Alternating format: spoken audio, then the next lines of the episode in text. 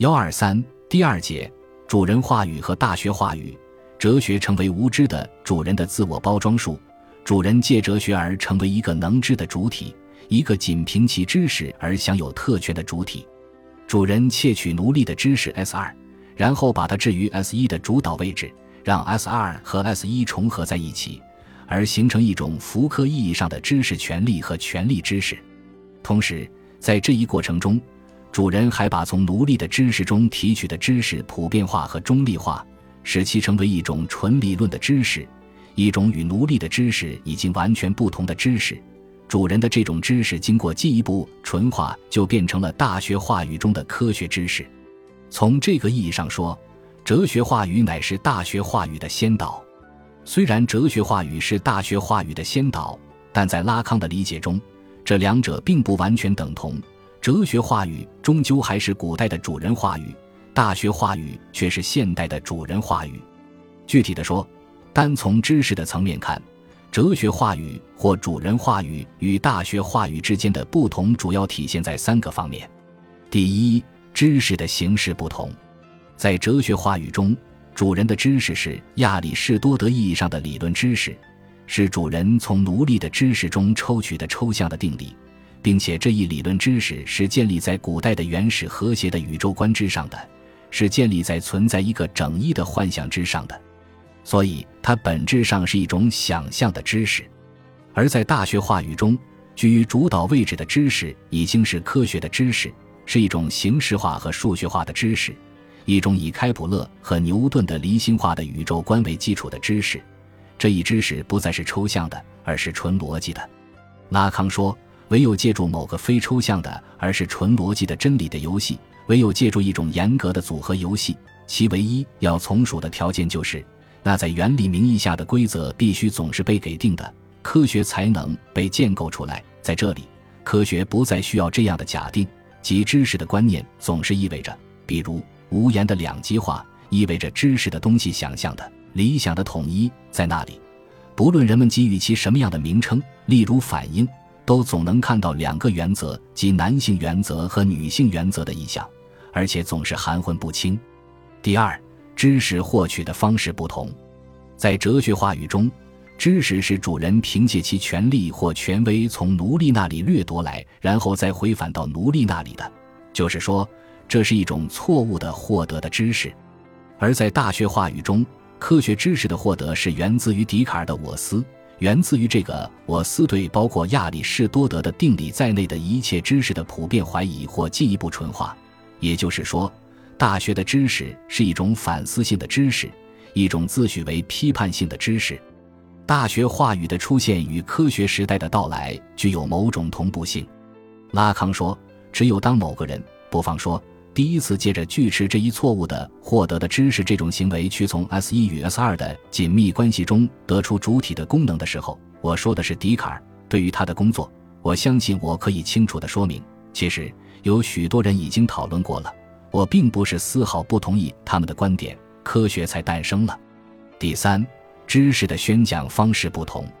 在哲学或传统的主人话语中，知识是以命题的形式。以不容置疑的权威命令的方式返回到奴隶那里的，而在大学话语中，知识因为有一个非人格化的官僚制度作为支撑，所以其宣讲方式往往是判断、评价和归纳，并且声称自己是中立的、客观的、严谨的。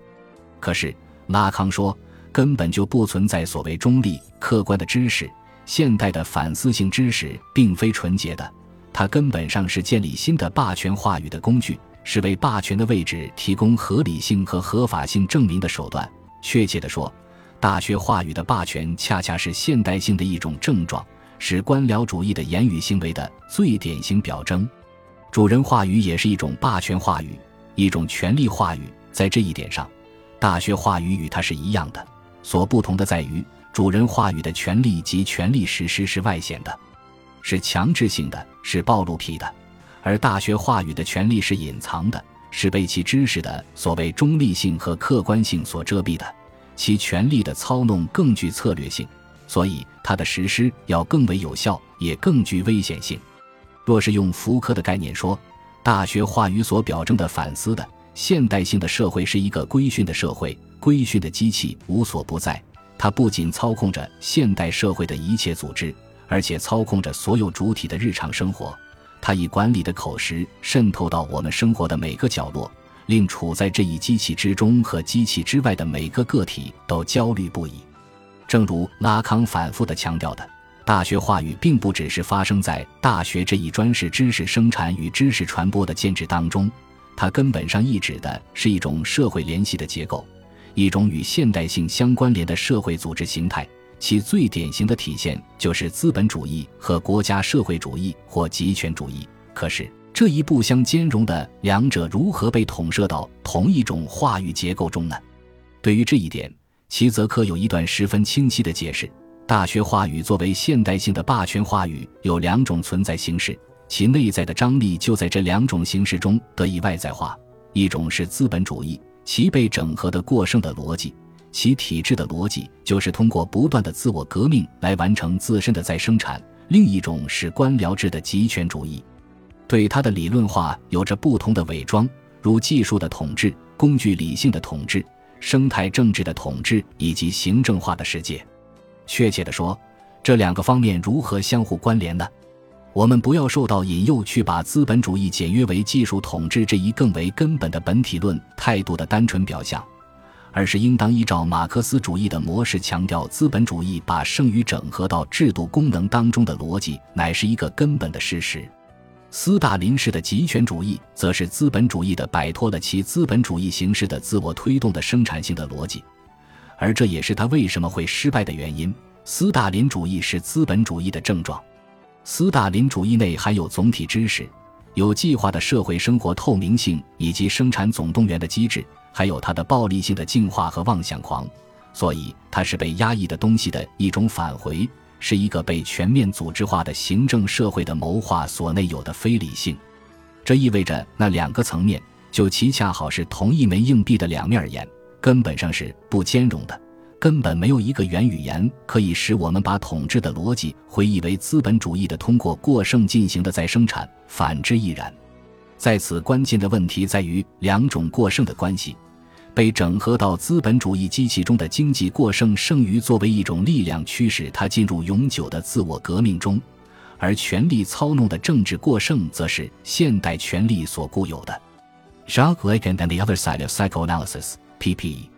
一百零八杠一百零九。其实，拉康把大学话语和资本主义联系在一起，并不是基于某个历史事实的关联，比如大学的出现与城市资本主义的崛起的联系。大学的知识生产方式与资本主义生产方式的联系，而是基于两者在文化逻辑上的一致性，即他们对剩余价值和剩余元乐的渴望，如同资本主义假借自由的名义，通过剥削工人的劳动来最大限度地追求剩余价值一样，大学则是打着传播纯粹知识的旗号，通过把学生当作对象 A，当作生产剩余元乐的残渣来加以盘剥，如同在资本主义的逻辑中。工人付出的越多，其所获就越少，进而就需要付出更多一样。在大学中，一个悖谬的知识逻辑就是：学生所获越多，就越觉自己的拥有不足，进而渴望获得更多。于此就有了大学话语中知识和元乐的悖论性关系。拉康罗用马克思的剩余价值理论解释说，马克思在剩余价值中所谴责的就是对元乐的掠夺。不过，这一剩余价值是剩余元乐的一件纪念品，是剩余元乐的等价物。消费社会的意义就来自这样一个事实，即那使其成为加引号的要素的东西，那被描述为人的东西，变成了我们的工业所生产的剩余元乐的同质等价物。简言之，是剩余元乐的纺织品。进而，照此可以理解，人们只能去充当剩余元乐的假面，这吸引了许多人。是的。在一个知识建制化的时代，主体除了去充当剩余元乐的假面，还能做什么？在建制机器的规训中，每一个主体都不过是机器所追求的剩余价值，其所享受的都只是他者元乐的剩余，是自身的根本性匮乏，因为那匮乏是他唯一拥有的。就像马克思所说的，工人的所谓自由就是一无所有的自由，是被剥削的自由。就此言之。拉康对资本主义话语的批判，的确是做到了对资产阶级主体的真理真相的半说。